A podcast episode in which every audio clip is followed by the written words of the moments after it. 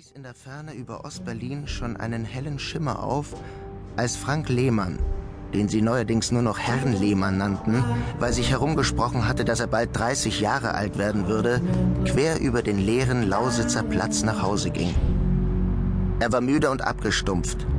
Er kam von der Arbeit im Einfall einer Kneipe in der Wiener Straße und es war spät geworden. Kein guter Abend. Dachte Herr Lehmann. Mit Erwin zu arbeiten macht keinen Spaß. Erwin ist ein Idiot. Alle Kneipenbesitzer sind Idioten. Er ging nicht schnell. Ich hätte die Schnäpse nicht trinken sollen. Die Beine waren ihm schwer von der Arbeit und vom Alkohol. Gerade ein Typ wie Erwin sollte seine Angestellten nicht noch zum Schnapstrinken überreden. Dabei tut er das bloß, um selbst einen Vorwand zum Saufen zu haben. Der Mensch ist ein Wesen mit freiem Willen. Am Ende ist man immer selber schuld, wenn man Schnaps trinkt. Er dachte mit Genugtuung an die Flasche Whisky in der Innentasche seines für September viel zu warmen Mantels. Er selbst hatte zwar keine Verwendung für Whisky, denn er trank ja im Prinzip schon lange keinen Schnaps mehr. Aber Erwin musste immer mal wieder bestraft werden. Und Herr Lehmann konnte die Flasche zur Not seinem besten Freund Karl schenken. Dann sah er den Hund. Herr Lehmann, der es nicht übermäßig witzig fand, dass man ihn jetzt so nannte, kannte sich mit Hunderassen nicht aus.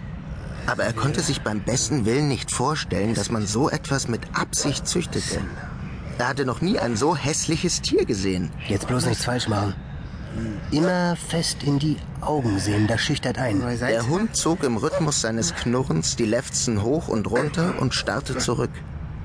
Er bewegte sich nicht und Herr Lehmann bewegte sich auch nicht. Das ist doch lächerlich. Dachte Herr Lehmann und widerstand der Versuchung, sich einfach umzudrehen und davonzulaufen. So was darf es gar nicht geben. Wem gehört dieser Ich hab Hund ihm noch gar nichts getan. Wem gehört dieser verdammte Scheißhund?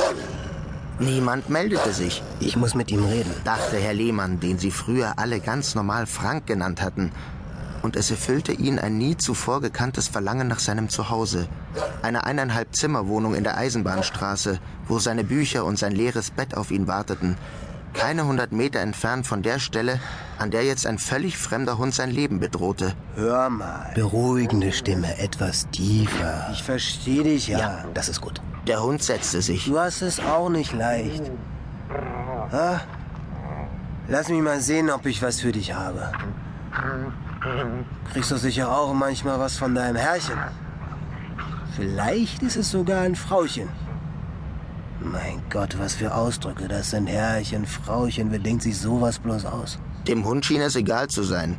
Er ließ die dürren Vorderbeine einknicken und sein fetter Leib klatschte auf den Asphalt. So ist es richtig. Leg dich erstmal hin. Ja. Da bin ich auch der Letzte, der schlafende Hunde weckt. Das macht aber auch müde, wenn man.